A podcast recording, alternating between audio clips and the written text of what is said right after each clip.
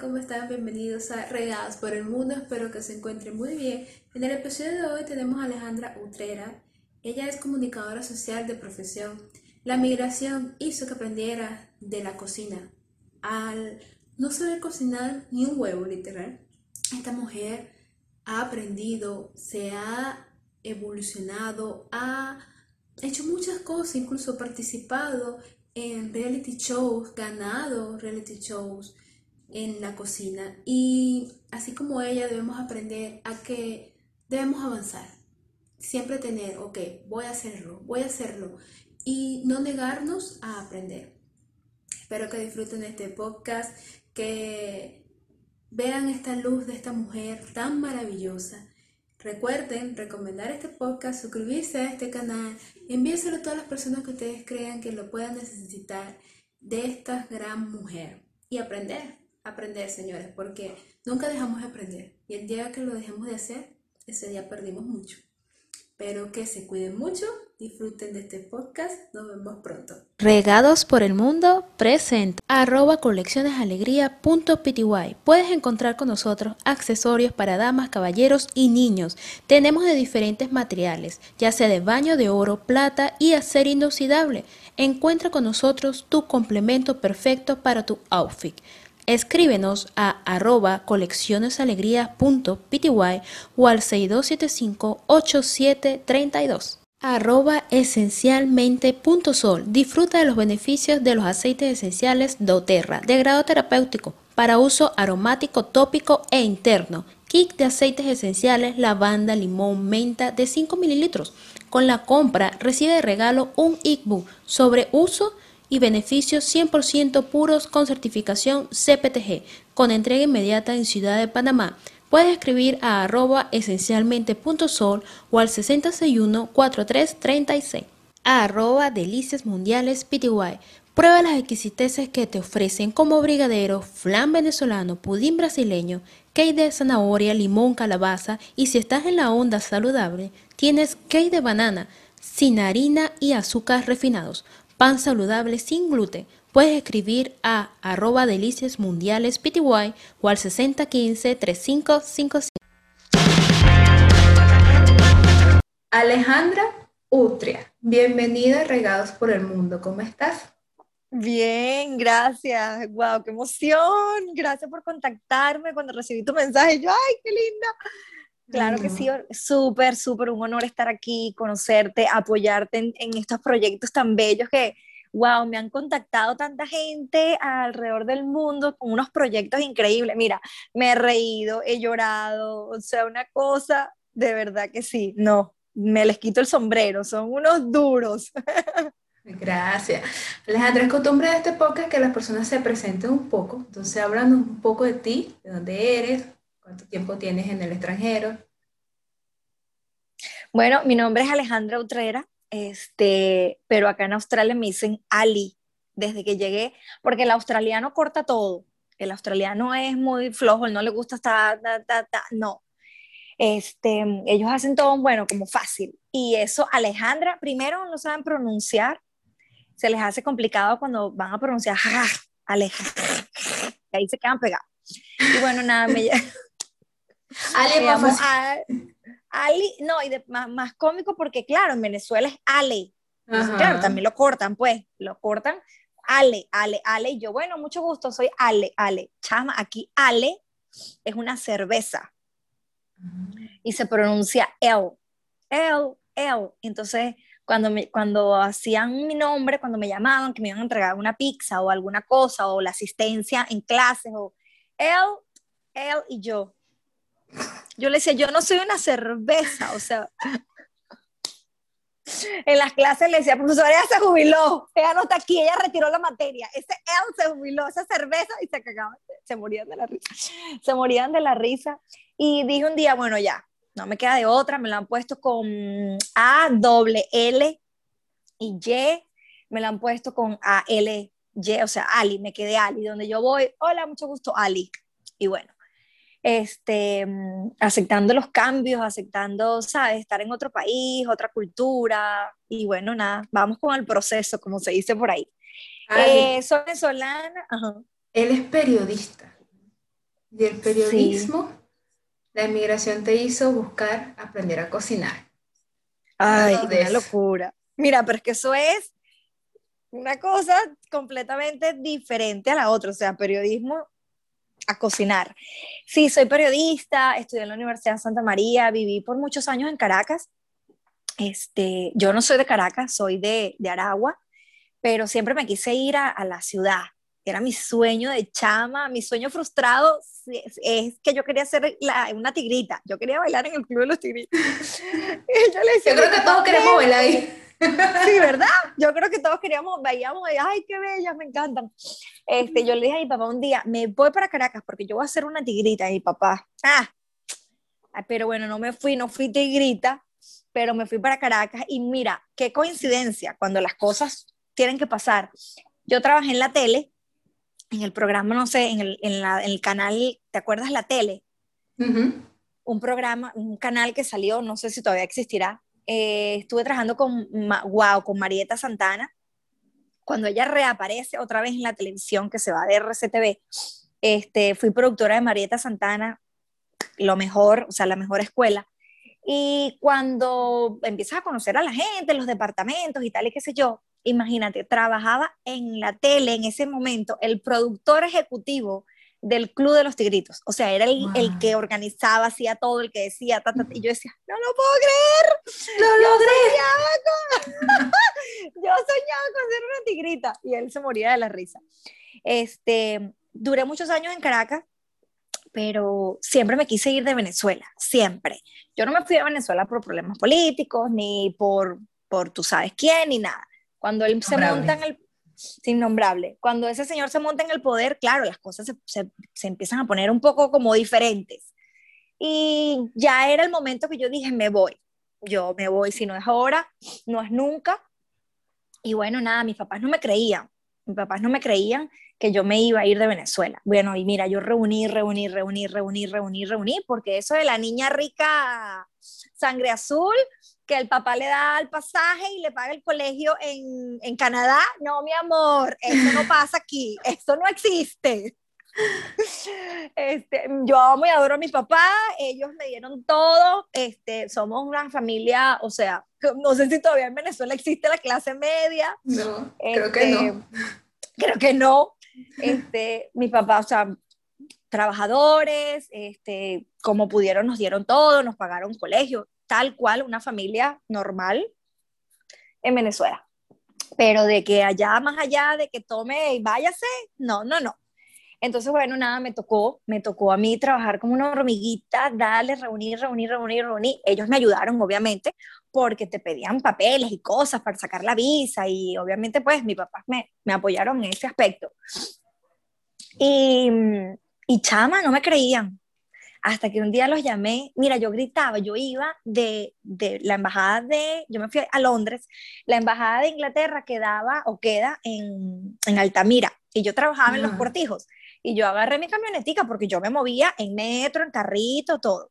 Bueno, yo gritaba en ese carrito, me voy, me voy, me dieron la visa. Gritaba y la gente, está loca, ¿qué le pasa? Loca, chama, loca. Yo gritaba la emoción porque, claro, imagínate, wow, lo logré, no puedo creer. Y mamá, no te creo. Y yo sí. Al día siguiente yo agarré un calendario y dije, 2008, me voy tal día en el 2008, pum, lo marqué. Y me fui al, a Chacaito, que estaba en la oficina de la TAP, de la aerolínea portuguesa. Y ahí me compré mi pasaje. Yo fui, la muchacha me dice, pero lo tienes que pagar en efectivo. Y yo, pero ¿cómo yo te voy a pagar? imagínate, tú era plata. ¿Cómo yo te voy a pagar un pasaje con en efectivo? Bueno, nada, déjame ir a Vanesco, saco la plata, la metí en un sobre y me voy yo, chama, así toda asustada. Pero bueno, nada, pagué mi pasaje, mi mamá no me creía, hasta le dije, me voy, aquí está el pasaje, ya no te puedo decir, ya no puedo seguir diciendo que es mentira, porque ya dieron la visa, ya tengo el pasaje. Ya no pueden seguir negándolo. Ya no pueden seguir negando.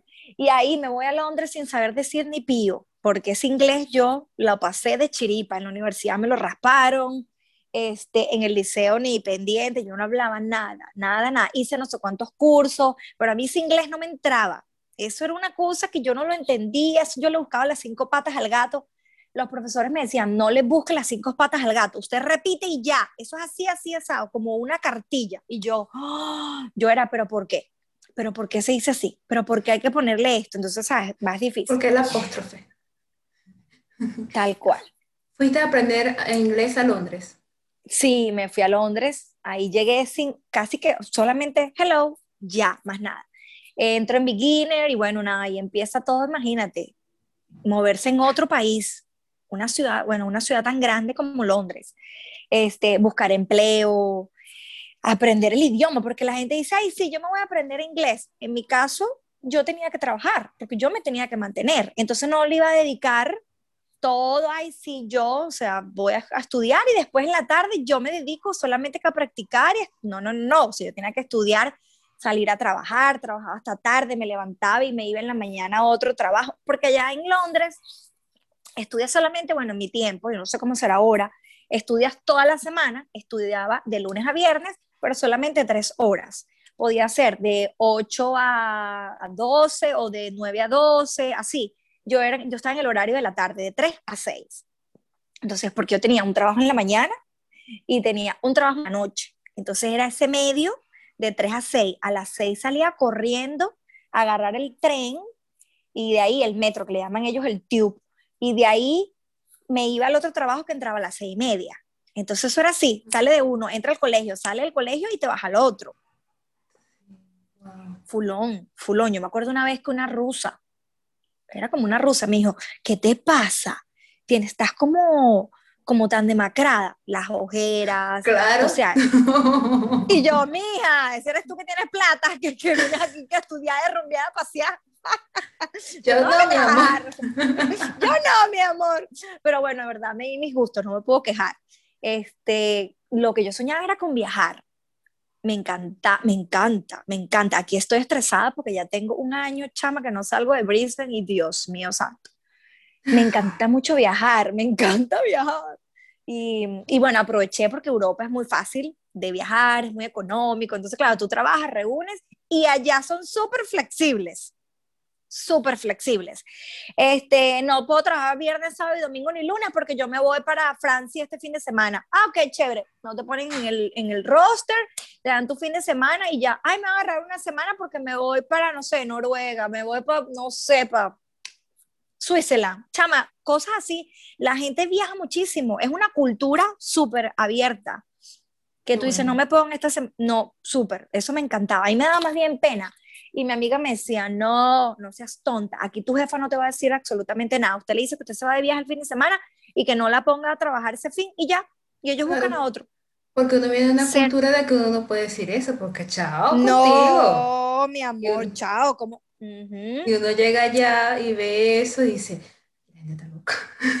sí, y aquí, aquí no te creas, aquí también me pega a veces que tú dices, no, es que no puedo trabajar y te ven como con, no te dicen nada, pero te ven como rara y así como que, bueno, y esta que se cree, ella cree que qué, y me cuesta, a veces me cuesta pedir que si los fines de semana o así cosas, pero, pero allá era más flexible. Y bueno, nada, cuando...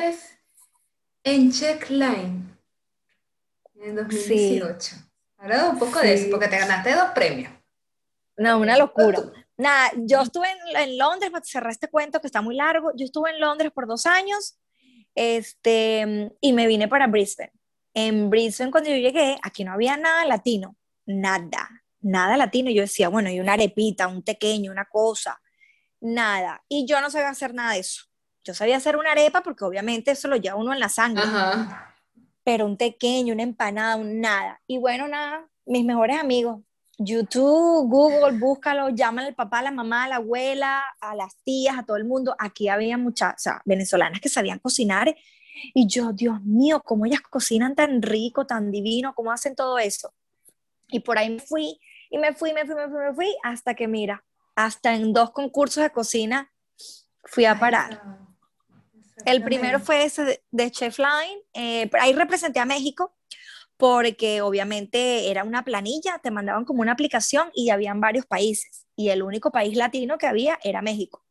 Y yo amo México, con todo mi corazón. Yo me creo María la del barrio con pulgoso, una cosa así. salía. Chama, Lucero. Como que viste mucho esa novela. que yo me vi todas las Marías, María del Barrio, María Mercedes, Marimar, o sea, todas, todas, todas, todas me las vi, Carrusel no me lo pelaba. Todo. Lo único que a mí no me gustaba de México eran los mariachi. Yo decía, ay, qué cosa Ay, yo insopor- mariachi. No, insoportable. Qué chama, es que en mi casa, bautizo, cumpleaños, matrimonio, primer año, pícame el ojo, era un bendito mariachi. Ah, con razón. Yo lo- los odiaba, los odiaba. Y la última vez que estuve en México, claro, cuando tú escuchas el verdadero mariachi en ese país, en un país que tú amas con locura, mira, yo no paraba de llorar y mi amiga me miraba, pero ¿qué te pasa? ¿Por qué lloras tanto? Y yo, es que no me lo puedo creer. Y ya me venía, ya me era mi despedida, horrible. Cada vez que yo voy y me toca regresarme, es, mira, yo no sé si es peor ir a, a no ir, o sea, no sé, es una cosa horrible. Me encanta mucho México. Y bueno, yo me fui como por dos meses a estudiar la cultura mexicana y bueno, me recorrí varios estados, eh, estuve como mochilera y trabajé, hice pasantías en uno de los mejores restaurantes de México y aprendí muchísimo. Entonces, claro, cuando me toca esto lo del programa, yo digo, no, yo puedo, yo puedo representar a México porque yo sé, claro, iba nerviosa, porque tú nunca sabes qué, qué va a pasar. ¿Qué te motivó a estudiar llegué- cocina en México? Ay, la pasión y el amor por ese país. Y que es tan bella la comida, es tan deliciosa. Me encanta. Y yo veía, yo tengo mucho en mi Instagram, sigo a muchas latinas, a muchas bloggers, food bloggers mexicanas, incluso venezolanas, y que también les encanta la cultura mexicana. Y eso como que yo lo veía yo me veía en ese espejo. Yo decía, ay, qué bellas, me encanta. Y la comida y todo colorido y todo. Yo soy muy floripondia, muy colorida, muy... Y eso me encanta. Es como algo que, que, te, que te identificas. Me sentía identificada. Entonces también estuve en Venezuela, no voy a decir que no, también aproveché, estuve en Venezuela, me metí un puñal de 300 mil cursos porque Venezuela, so- yo estaba estudiando acá y tuve dos semanas de vacaciones, imagínate tú echarte ese viaje de casi dos días, yo perdí, en Venezuela estuve casi que una semana, porque te pierdes varios días de ida y de venida. Y en un día yo no sé cuántas tortas hice. Mi mamá me ayudó con una amiga que me consiguió por allá la otra y la muchacha me dio un intensivo, porque yo no sabía hacer tres leches, nada, nada. La muchacha me dio un intensivo, tres leches, bien me sabe, polvorosa, o sea, todo, todo eso. Yo me traje esas recetas y tal. Y, y lo apliqué en el programa. En el programa era México, pero también yo le puse mi sazón venezolana. El, el tamal, el tamal, que tenía que hacer un tamal.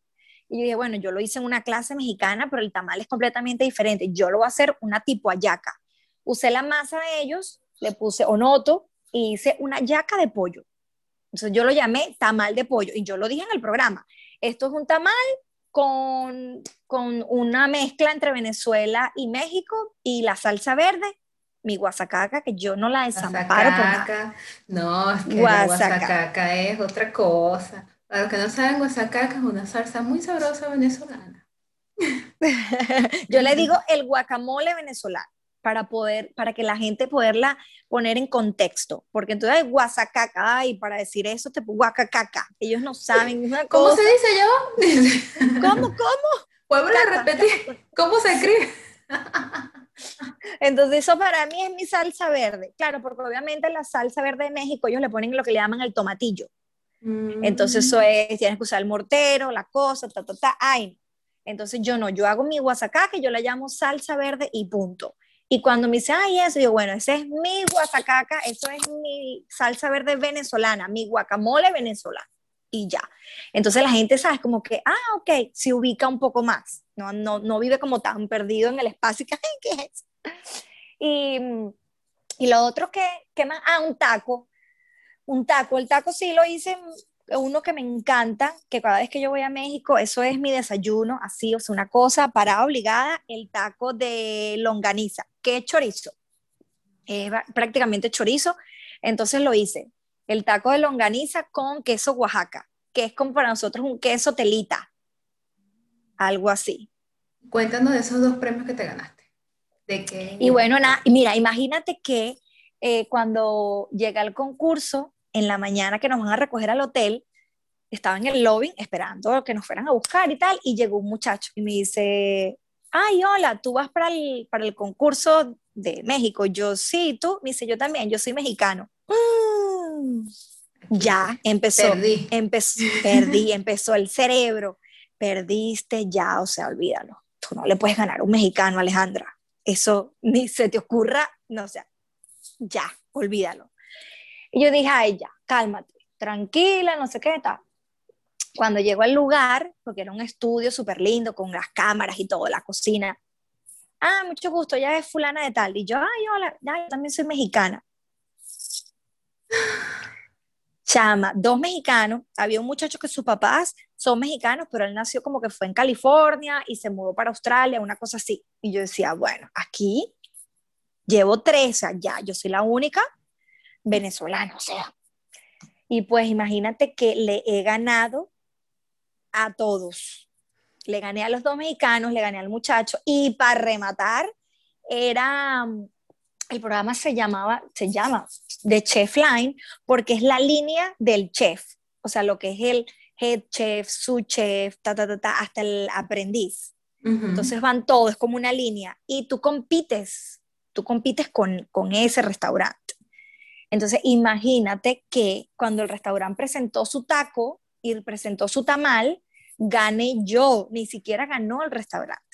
Se ganó la venezolana. Excuse me, Chama. excuse me. Excuse me, yo no lo podía creer. Cuando, esa, cuando el señor, porque era un chef, él es asiático y él estuvo en México, y cuando el, cuando el tipo dice el mejor taco es el de pollo, no, no, no, yo, me, yo grité una cosa que yo... y con el tamal yo no pude hablar. Yo lo único que hice fue taparme la boca y me quedé en silencio. Yo lo único que decía, no, no, no, no lo puedo creer, no lo puedo creer. Y hoy en día esa muchacha que escogió mi tamal es jurado de MasterChef Australia. Wow. Eh, se, vol se volvió súper famosa. Ella empezó, ella es, es periodista, escribe escribe cosas de comida, revistas y todo esto. Y empezó haciendo este programa de Chef Line y el año pasado, el antepasado, eh, cambiaron aquí el jurado de, de, de Masterchef y quedó ella. Fue una de las seleccionadas. Súper linda, es una asiática, ella muy bonita, Melissa. Muy Mira, bonita, muy dulce. ¿Y ese Chef Line ya por fin sale en Netflix? Oh. Chica, todavía no. Todavía no. Está, está la temporada 1, pero donde estoy yo, que es la temporada 2, no, siempre lo pongo y lo busco y lo busco, pero nada, yo no sé por qué. No, no lo han puesto, no tengo ni idea. No tengo ni idea. Eso quedó temporada 1 y ahí se quedó. Y ahí, ahí, murió la flor. Y yo toda contenta. ¿Y qué? ¿Va a ser Netflix? No, ahí murió. Ay, qué raro. Mira, en, en, este, bueno, en el año pasado, ay, que siento que el año no, no, no hemos tenido un año. Sí, no, una locura, uno no sabe, el 2020, ¿qué es eso? Ya, ya te iba a decir este año, no, no, ya estamos en el 2021, perdón. En el 2020 estuviste en Play, perdóname mal inglés, Play no, of. Origin. Muy bien. Cuéntanos de tu experiencia allí. Estuviste con otra wow. muchacha, ¿no? Sí, estuve con otra muchacha, ella no es venezolana, ella es colombiana, porque bueno, esto es otro cuento, es que esto, esto es cuento y cuento y cuento y cuento. Este, ese sí fue duro, ese de verdad, sí. Y ahí tomé la decisión, yo le dije a mi amiga, cuando escuchen todas las entrevistas, cuando me vean, ustedes me dan una cachetada y me ponen todas las entrevistas, porque en todas he dicho, no hago más programas de cocina. Se acabó esta guachafita. Este, es que me encanta, chama, me encanta el estrés, me encanta ponerme en esa línea donde tú dices, Dios mío, siento que voy a morir en cualquier momento. Este fue duro, este fue duro. La prueba de selección, si supieras que la prueba de selección no fue tan dura, pero oh, es que el proceso fue muy largo. Fue muy largo y al momento de llegar allá, ya era otra cosa. Esto sí era una cansada. competencia. Sí, ya, ya yo estaba cansada. Esto sí fue una competencia porque iba dinero de por medio. Y entonces tú sabes, chama, cuando la gente dice dinero, eso sí, claro, ya ahí claro. se olvida ya. ya plata, mato todo. Este, mira, el cuento de esto fue, nosotros íbamos a ir para, con una venezolana, íbamos, habíamos aplicado para un programa que se llama aquí My Kitchen Rules, las reglas de mi cocina. Es como un Master Chef, era la competencia de Master Chef. Y bueno, nada, nosotros quedamos por cuestiones de la vida. Mi amiga no pudo ir al programa. Este, y yo, o sea, nos toca, nos toca decirle a ellos que mi amiga no va a poder participar por cuestiones personales, XXX. Y me dicen, bueno, Ali, te toca buscarte a alguien o nosotros te buscamos a alguien. Y yo no, a mí no van a poner a nadie que yo no conozca. En ese momento yo estaba conociendo a Kiki, yo tengo muchos años conociéndola a ella, pero estábamos como que la relación, ¿sabes? Ya estábamos como saliendo más, compartiendo más, no sé qué, ella tiene una personalidad súper explosiva, ella es muy carismática, es muy fotogénica, ella es muy bonita. perfecta, perfecta para esto. Entonces, claro, como era My Kitchen Rules, My Kitchen Rules era, te sentabas en una mesa y habla mal de todo el mundo, eh, era un, como un reality show, era más de farandulero, mm. no era tanto con la comida. Entonces yo no me preocupé y yo dije, Kiki es perfecta para esto. Y le dije, ¿tú quieres participar conmigo? Y me dijo, sí, sí, sí, chévere.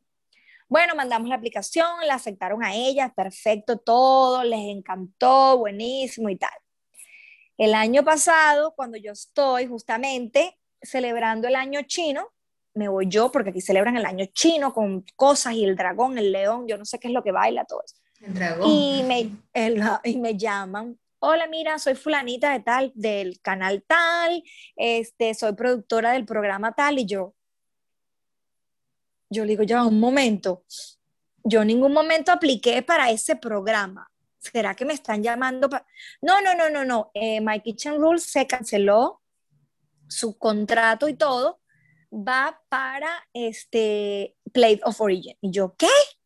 Chama, cuando me dicen eso, yo casi que, bueno, caí largo a largo, porque cuando me dicen, bueno, y ahora el programa va a ser con fulano, fulano y mengano, tres chefs súper famosísimos acá en Australia, y obviamente se iban a enfocar más en la comida. Y Kiki no cocinaba ni un huevo frito, como digo yo, que yo no cocinaba ni un huevo frito. Yo decía, Dios mío, ¿ahora cómo vamos a hacer? Nada, bueno, me tocó entrenarla, enseñarle cosas, porque obviamente tú te preparas. Te mandan, te piden un menú, ellos seleccionan los platos. Mucha gente me preguntaba, ¿pero por qué la yaca? ¿Por qué la yaca y el quesillo? ¿Por qué no hicieron un asado negro? ¿Por qué no hicieron, no sé, la arepa? Este, nosotras mandamos todo eso, pero nosotras no elegimos que vamos a cocinar. Ellos lo eligen. Entonces, la yaca y el quesillo fue elección de, lo, de, de la gente de producción. Por eso se cocinó la yaca y el quesillo. ¿Cuánto tiempo estuviste allí? Todo fue muy rápido, gracias al señor COVID-19. Ah, nuestro mejor amigo. mejor, nuestro mejor amigo. Este, porque ese programa lo cancelaron varias veces. Nosotros nos tocaba viajar a Sydney, e imagínate tú, en noviembre del 2000, septiembre, noviembre del 2019, y lo cambiaron. Entonces después ya no iba a ser para noviembre, una cosa así, dijeron que nos íbamos en enero. Ya después en enero, no, nos vamos en marzo o en febrero. Eso fue una locura.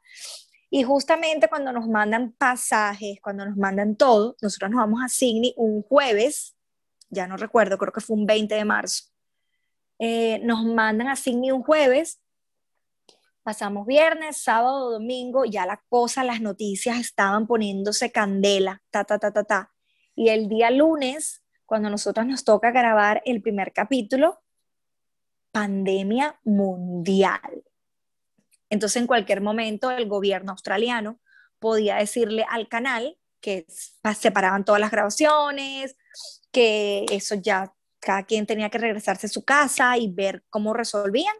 Pero bueno, se logró grabar de 30 capítulos que supuestamente se iban a grabar, se, se lograron grabar 10 solamente dije, entonces fue muy rápido, fue todo muy rápido. Nosotros nos tocó eh, cocinar con Italia, obviamente, Italia gana, Italia nos lleva a eliminatorias y en eliminatoria nos tocó cocinar un pie australiano que en mi vida había yo cocinado un pie. Entonces lo que hice fue como una, ¿cómo se? La polvorosa de pollo. La, ¿sabes? La polvorosa de pollo de la caraqueña que se parece como un pastelito, un pie. Ajá. Sí. Em, y bueno, eso fue lo que yo dije que le podía dar ese, ese twist ahí. O sea, que iba a ser como un pie australiano, pero con el relleno de la polvorosa. Entonces, bueno, nada, a ellos les pareció que el pollo estaba muy seco, que no cumplía con las expectativas, ta, ta, ta, ta, ta, ta. Les hice guasacaca, porque para acompañarlo le puse, y eso sí, les encantó.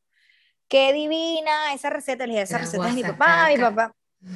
Esa chama, esa guasacaca es un hit. Este, y, y nada, ahí fuimos, la, fuimos las primeras que salimos, eh, pero nos quedamos en Sydney, nos quedamos ahí porque estos programas son, primera que sale, ¡pum!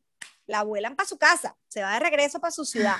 Pero con toda esta cuestión del COVID, este, estuvimos todos, no se sintió eso de que, que fuimos la primera, que qué triste, que nos, nos mandaron para Brisbane, no, porque nos dejaron en el hotel a todos juntos y el mismo día que se fue uno, se fueron todos el que estaba en Melbourne, el que estaba en Sydney se quedó en Sydney y las que éramos de Brisbane, que éramos solo nosotras, ese mismo día no, nos regresamos todos, todos, todos, todos. Diferente hora, diferente horario, pero nos regresamos todos al... Entonces, ¿sabes? Pero cuando llegué a Brisbane se sintió así como que, wow, qué duro. O sea, después te pega esa tristeza de que ah, ser la primera en salir, qué es lo que tú no quieres, qué pena qué vergüenza que va a decir la gente, pero bueno, nada. Pero Son cosas que pasan. Mucha experiencia. Se ha abierto puertas a muchos muchos sitios. Incluso estuviste, participaste en la creación de Crónicas Ayaquísticas. Ay, sí, qué, qué, qué, qué dice eso? Me llamó mucho la atención eso de Crónicas. No, eso fue otra sorpresa, o sea, una cosa que yo decía, ¡Ah! no me lo puedo creer, voy a estar en un libro. Espectacular. Me escribieron así de la nada, es que me llegaron muchos mensajes. El apoyo fue, ¡ay! perdón, increíble. Mira, ese video de la yaca, eso salió un martes y el miércoles nosotras nos descalificaron. Y ahí nadie se, se, enteró, o sea, nadie le preocupó que a nosotras nos sacaron, porque el video se hizo viral. O sea, fue una cosa que yo no me lo esperaba de verdad, te lo juro, mira, con el corazón en la mano, yo no esperaba que ese video se iba a hacer viral ni que nada, eso se lo pusieron en Instagram y de ahí lo, lo reposteó Sergio Novelli y eso fue una bola, una mira, la gente me escribía, todavía hay gente, amigos de la universidad, que me dice, no puede ser, te encontré porque por el chat de WhatsApp de mi familia han puesto el video ese y cuando yo estudié con ella, yo la conozco y yo, ay Dios mío. Este, me llegaron muchos mensajes y en eso de los mensajes me escribió la gente de Editorial El Membrillo y cuando yo, ay, no puede ser justo, es que quedó justo porque sale el programa y ya venía diciembre. Entonces, claro, en Venezuela, la yaca, todo, no sé qué. Y ellos, yo no sabía, ni me había enterado, que ellos, esta era su segunda edición y bueno, estaban buscando gente para ponerla en el libro.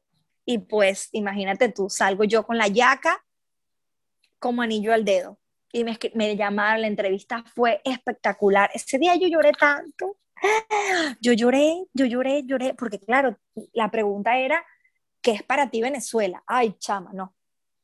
Igual en el programa, cuando estábamos grabando el programa de Plate of Origin, cuando yo le decía, ya, por favor, no me pregunten más qué significa para mí Venezuela. Porque se no me pregunten más, no me pregunten más de la situación de Venezuela, podemos cambiar el tema. Yo imagino que eso era para el rating.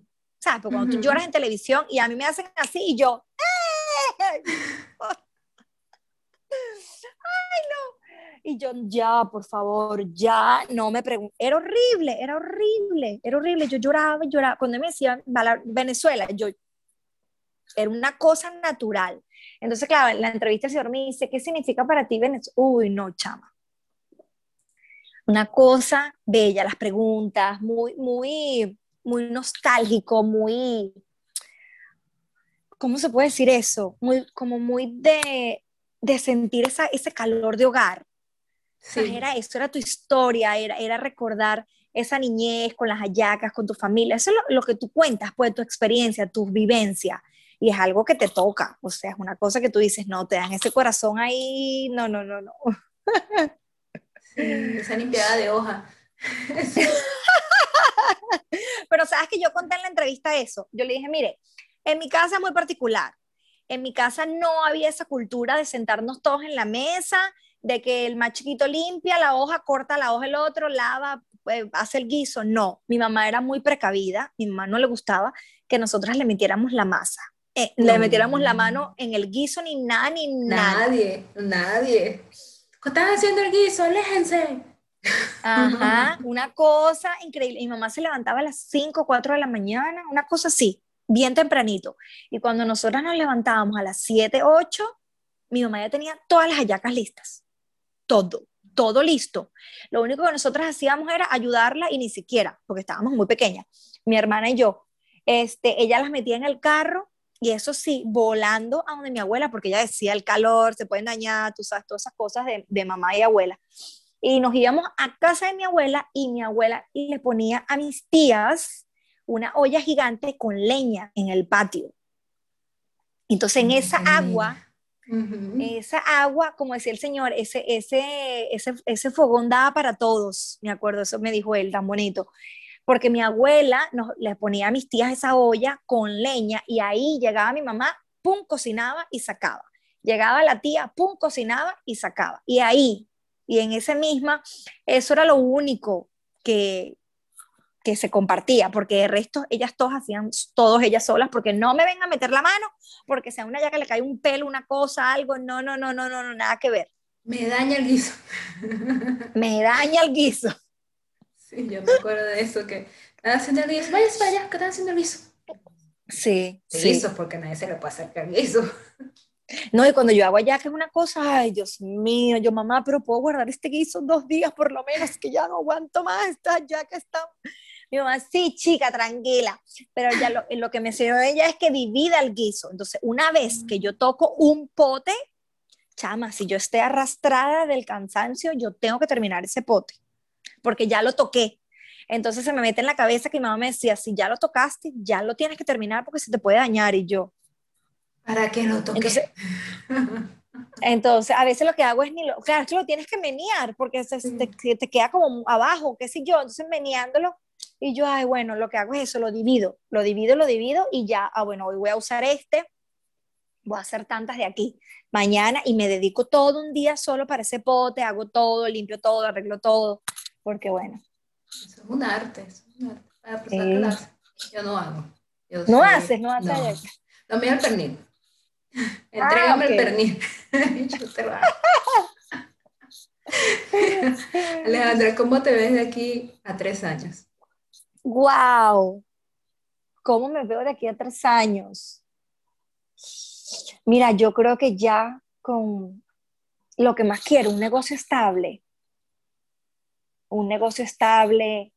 Este, no voy a decir que mi libro, me encantaría, me encantaría sacar un libro como, como lo dice mi página, Big Latin Flavors, con las recetas más típicas de cada país, ¿sabes? Las recetas más típicas de Panamá, eh, las de Venezuela, Colombia. Yo quiero dar a conocer nuestra cultura. Quiero, quiero dar, la gente me dice, es que tú eres famosa, es que saliste y yo no, es que yo no quiero ser famosa. Yo lo único que quiero en esta vida y es mi, ¿cómo se dice? Mi meta, es mi gran sueño que aquí en Australia y donde sea, donde estemos, en cualquier huequito donde yo vaya, donde esté cualquier venezolano, es que nos conozcan y que no digan que somos el peor país del mundo, que somos el país más peligroso del mundo. No, yo quiero que digan, wow, tienen una gastronomía increíble. Son una gente maravillosa que comen divino, que comen único, distinto, colorido, con un sabor que cuando mezclas eso es, es una fiesta en la boca, o sea, es una, eso es lo que yo quiero. Yo no quiero ser famosa. Y la gente, yo, no, no me digan que yo soy famosa, no. Yo no quiero ser famosa. Yo quiero tener un libro y que ese libro lo tenga todo el mundo y que la gente conozca y, vea que la arepa venezolana no es lo mismo que la arepa colombiana. Exactamente. Eso, y, y, y, yo siempre digo, ay, es que no es fácil, yo quiero dejar de decir eso, que no es fácil, porque mientras más yo digo, es que no es fácil, es que no es fácil, no va a ser fácil, me tengo que quitar eso, pero es que es complicado, es educar a la gente, y tú te imaginas lo que es educar al ser humano, si con tantas cosas el ser, el ser humano todavía le cuesta. Entonces, imagínate tú educarlos en la parte gastronómica, es, es, complicado.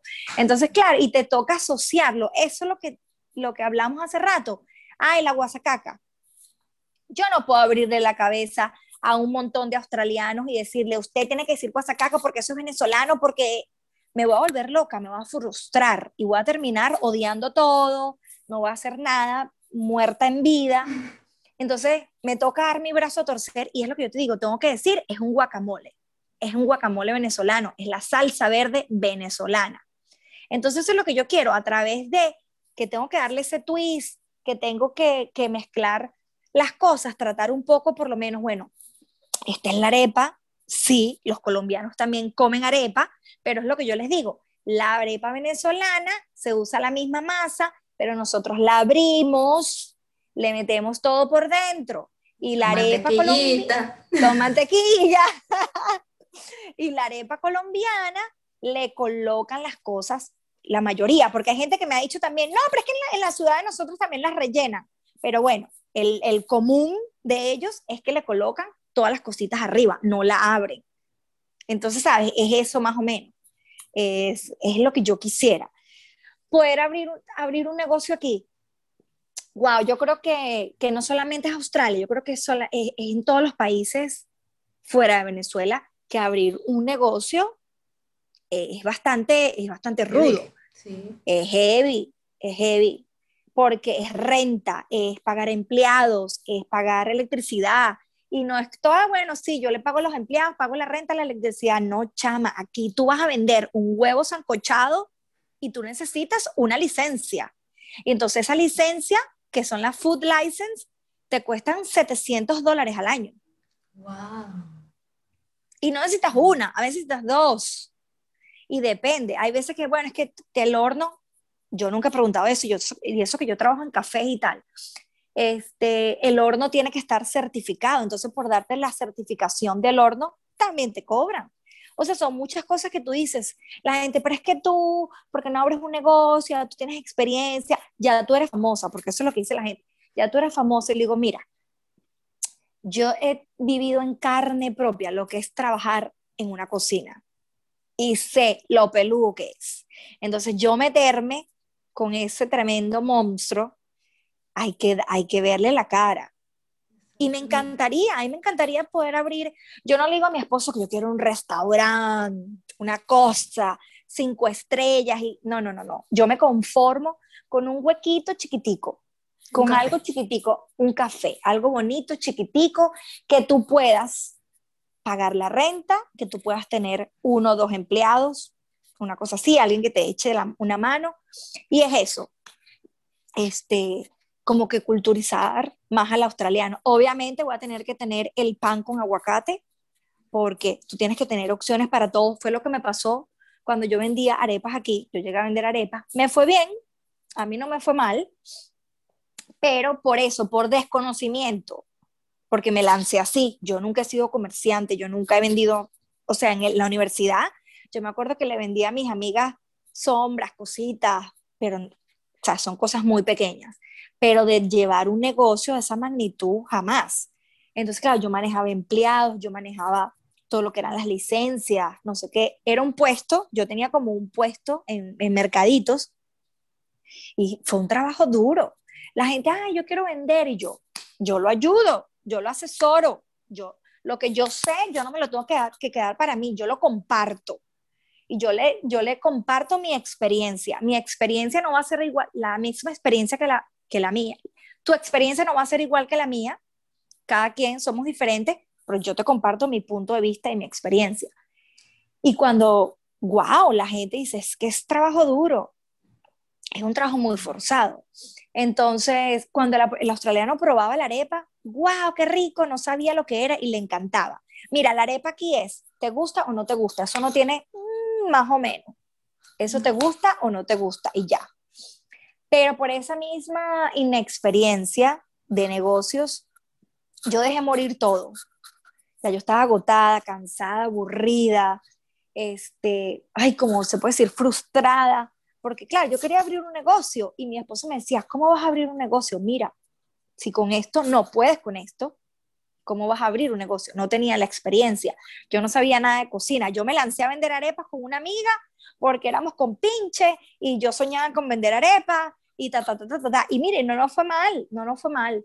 Ella se tuvo que ir de, de Australia, me quedo yo sola con la taguara, como le decíamos mis amigas, me quedo yo con mi taguara. Chama, pero es canzón, es canzón, canzón. Y claro, ya poco a poco vas agarrando experiencia, ya conoces. Eh, mi esposo me dice, porque ahí fue cuando yo empecé a estudiar cocina, porque él me vio que yo me involucraba mucho. Yo quería como, o sea, y él me decía, estudia cocina y vete a, a un café, trabaja en un café, en un restaurante, para ver si eso es lo tuyo, para ver si a ti te gusta. Ve y quémale el, la cocina al otro quema el huevo allá, quema el pan en otro negocio, no lo hagas en el tuyo, me decía él. Y así, y así fui adquiriendo experiencia y experiencia y de verdad tú dices, wow, es verdad, es verdad, es verdad. Hoy en día él me dice, abre el negocio y soy yo la que le digo, estás loco. Ni se me ocurre, échame esta vaina encima. Pero tengo eso aquí, ¿sabes? Como que me encantaría, me encantaría poder abrir algo, algo, algo súper lindo, súper chévere, donde la gente, es que no hay, aquí en Brisbane no hay. Hay unos muchachos que venden empanadas, venden arepas, pero es como un food truck. Entonces, claro, no, ellos están aquí un día, están allá otro día, no sé qué, y es ahí donde tú dices, bueno, me quiero ir a comer una empanada, pero no hay un sitio fijo, no hay un lugar venezolano, y si lo llego a abrir, no puede ser 100% venezolano. No puede ser, porque eso me pasó con las arepas. Yo no, la reina pepiada tiene que ser así y con así, y tiene que llevar el petit pois y todo. Chama, muérete, que la gente aquí no le gusta el petit pois. Ahí me tocó sacarle esas pepitas verdes a esa arepa. y de paso, uno no come picante. Bueno, en Venezuela yo nunca comía picante. Y cuando veo la señora, la dueña del market, que es una tipa, una dura, una señora que lleva años en eso, súper ruda la australiana, este, un día se me acercó y me dijo, esto no pica. Claro, le encanta el picante. Esto no pica. Esto tú tienes que ponerle una salsa picante. Chama, y desde ese día que esa señora me dijo eso, ahí nació mi salsa picante que, mira, la gente la ama. Donde yo pongo esa salsa, es como la guasacaca. ¡Guau! ¡Qué divino! Entonces, ¿sabes? Que gente que tiene experiencia, que conoce su mercado y gracias a esa señora a mí me empezó a ir mejor porque yo le decía al australiano, mire, aquí está, échale picante. Y el australiano se está comiendo algo que conoce, con algo desconocido, pero bueno, sabe bien. pero sabe bien. Entonces sí, me toca, me tocaría eso, ya yo, ya yo aprendí, me, me toca dar mi brazo a torcer, es, es, abrir algo, un negocio australiano latino. Entonces, si quiero un cafecito que tiene desayunos, yo tengo que tener el huevito pochado con el pancito, con su aguacate, con su huevito revuelto, porque eso es lo que ellos comen aquí, tocineta parejo, tocineta. Ellos les encanta la tocineta. Entonces, ¿sabes? Me encantaría poder hacer, en vez de pan, hacer la arepa. Pero bueno, eso podría ser ¿sabes? como un especial, porque no me voy a... Tienes que tener el pan, el pan, el pan. El pan no tiene pele. Usted no quiere comer arepa, bueno, no importa, yo aquí le tengo su pan. Tienes que tener esas opciones porque la variedad está el gusto. La variedad está el gusto. Por último, Alejandra, ¿qué consejo le daría a esa persona que le tocó emigrar y ha tocado ejercer otra profesión así como tú? Ay, no, eso es lo mejor que me has podido preguntar. Yo creo que aquí sí me puedo extender. Este, ¿qué les puedo decir? Que se lo disfruten al máximo y que lo acepten y que lo agradezcan porque he conocido gente que el típico, yo es que yo soy ingeniero y yo no voy a hacer más nada porque es que yo en Venezuela era... Era, era, era. Allá. Lo lamento en, allá, lo lamento en el alma. Y te quiero decir, con la mano en mi corazón, estás jodido. jodido en la vida. Porque aquí llegamos siendo nada. Aquí somos nada ni nadie. Aquí no nos conoce nadie. Puede ser el hijo del presidente, pero aquí nadie te conoce. Claro, obviamente siendo el hijo del presidente, teniendo un buen estatus, siempre vas a tener un buen estatus, siempre te vas a codear con gente igual que tú, pero te toca desde cero crecer. Y yo digo que en eso está la humildad y en querer hacer las cosas bien y humildemente. ¿Eres ingeniero? Chévere, fuiste ingeniero.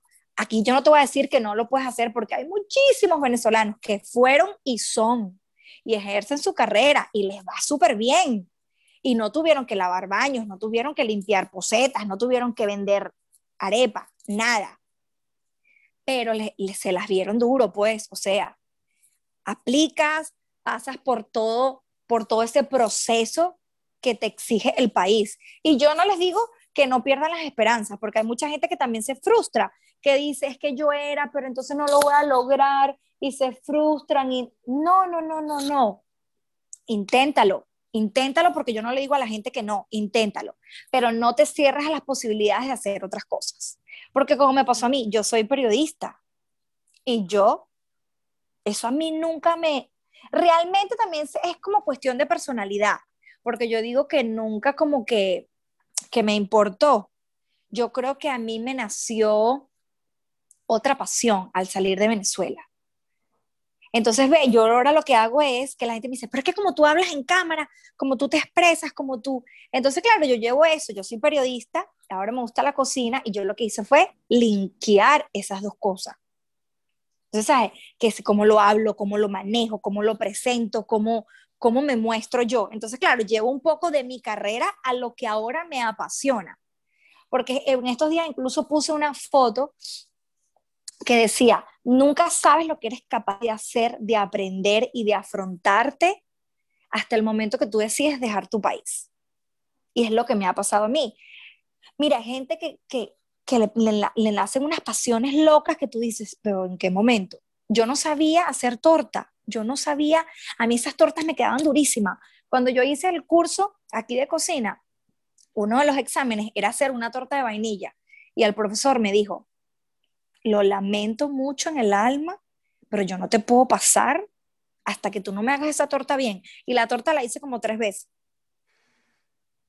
Y todavía yo no soy una, una, una máster en haciendo tortas, pero me nació una pasión. Es algo que yo digo, es que lo quiero aprender, es algo que quiero aprender. Entonces hago cursos, busco por aquí, pregunto por allá. Y eso es algo que te nace, es algo que te nace. Si a esa persona que, es, que fue ingeniero en Venezuela, al irse, no le nació ninguna otra pasión, bueno, todos somos diferentes y que lo siga intentando y que siga aplicando, porque sí, los milagros existen y si hay gente que pudo, tú también lo puedes lograr. Pero si lamentablemente llega el momento en que tú dices, ya no se me dio, echa para adelante, saca otra cosa, hay otra cosa en ti, o sea, haz eso, clinkea tu, haz tu ingeniería con otra cosa que te guste, que te apasione.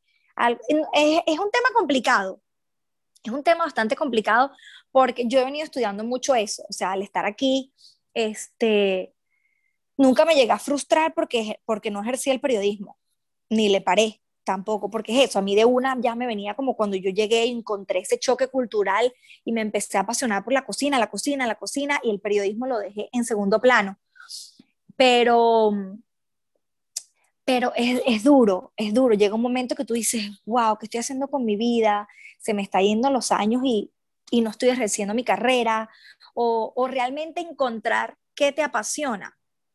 Y nadie te puede ayudar en eso. Yo no te puedo decir a ti, pero vende torta, haz torta, porque si a ti no te gusta hacer tortas, no lo vas a hacer bien. Es lo que decía, si alguien me dice a mí, Ale, a mí me gusta hacer tortas, pero entonces tienes que vender carros, tienes que vender carros, tienes que vender carros.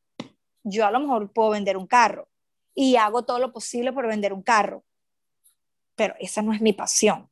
A lo mejor la pasión me nace, a lo mejor la pasión no me nace, pero es algo que no, si algo a ti no te apasiona, algo a ti no te gusta. No hay manera. No hay manera, no hay manera. Entonces lo que yo le digo es eso, no se estanquen con que yo era, con que yo era, con que yo era.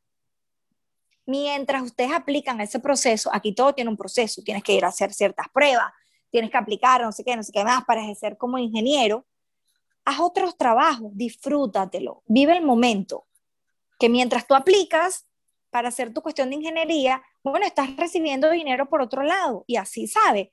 Oye, no te quedas sin, no, no te sientes como peor y vas aplicando y vas haciendo otra cosa. Si realmente después se te olvida lo de ingeniería, bueno, chévere. Pero es un tema, es un tema complicado, es un tema complicado porque, ¿sabes? Ya son nueve años fuera de Venezuela y son nueve años que yo he, he leído, he hecho cursos, sé lo, que, sé lo que es pasar por una tristeza.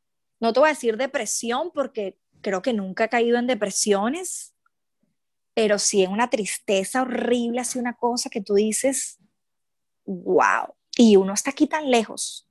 Ahí me da risa la gente que está en Miami, que está en Panamá, que está en España. Ay, es que yo extraño Venezuela. Claro, yo sé que la extraña, pero están más cerca. O sea, Australia, chama, esto queda donde el diablo perdió los calzones y nunca los encontró.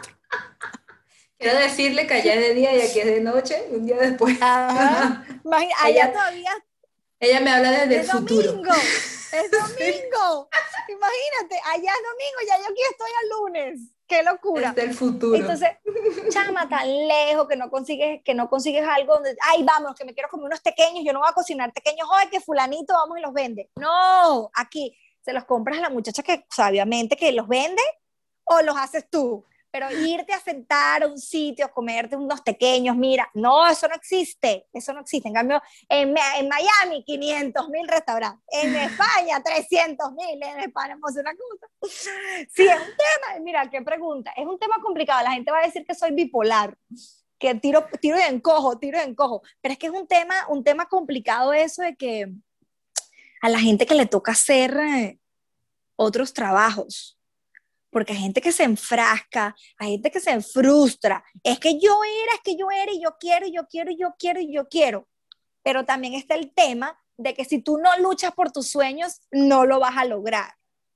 Entonces, si eres constante, si eres una persona que quiere lograrlo, bueno, chévere. Pero si lamentablemente no lo llegas a lograr, dale, pa'lante, levántate, el trabajo, eh, el trabajo no, no, no, no, es pecado, o sea, el trabajo es algo, como dicen por ahí, el trabajo no mata a nadie. Exactamente. Hay que ser más bien agradecido de que, ¿sabes? Puedes encontrar un empleo, de que tienes dinero, e, ese tipo de cosas. Entonces, bueno. Alejandra, dinos tus redes sociales. Bueno, me pueden encontrar por todos lados como Big Latin Flavors. Ahí estoy, trato de estar presente siempre, pero bueno, chama, uno tiene vida. La gente también y que, ay, pero uno tiene vida. Uno a veces necesita, ¿sabes? La casa, el esposo, la cosa. Pero bueno, ahí estoy. Si quieren aprender conmigo, porque yo tampoco es que soy la chef con cinco estrellas Michelin. Me encanta este, compartir lo que he aprendido durante estos años, lo que sigo aprendiendo, eh, los tips que descubro, las cosas que descubro, las cosas que me enseñan otras personas que tienen más experiencia que yo. Las pongo en práctica, ahí las comparto y me encanta. Sabes que hay mucha gente que me dice, wow, gracias por esos tips, gracias. Lo que he aprendido en esas cocinas, en los cafecitos que me enseñan los chefs increíbles que tú dices, wow, yo no sabía que eso era así. Ahorita me encantaría hacer un workshop, este, es lo que tengo como en mente, me encantaría hacer un workshop para enseñar a la gente eso, esos trucos de la cocina que nadie sabe y que los puedes hacer en tu casa. No necesitas tener la batidora más espectacular, el horno super combi gigante. No, no, no, no. Este, cómo hacer esos desayunos que la gente va y se gasta un dineral en unos desayunos cuando los puedes hacer en tu casa, los huevos pochados que la gente dice, eso nunca me sale. Eso es la cosa más fácil, este, hacer un buen huevo revuelto. Como la gente me pregunta mucho cómo emplatar, me dice, pero ¿cómo emplatas? ¿Cómo le pones todas las florecitas? ¿Dónde las consigo? ¿Dónde? O sea, todos esos tips digo a la gente, no voy a, a, ningún lado, yo voy al patio de mi casa y me agarro todas esas florecitas, voy a donde el vecino, por, la, por aquí por la vereda, y me la agarro las florecitas y la gente, no puede ser. Ese tipo de cositas así que la gente no sabe. Entonces, bueno, me gustaría trabajar en eso para ver si lo lanzo en marzo, el próximo mes, a ver si, si empiezo con mi primer workshop de, de cocina. Bueno, aquí tenemos para apoyarte. Gracias. Bueno, ella fue Alejandra en Regados por el Mundo. Recuerden suscribirse a este canal y recomendar el podcast. Nos vemos pronto. Cuídense mucho. Chao.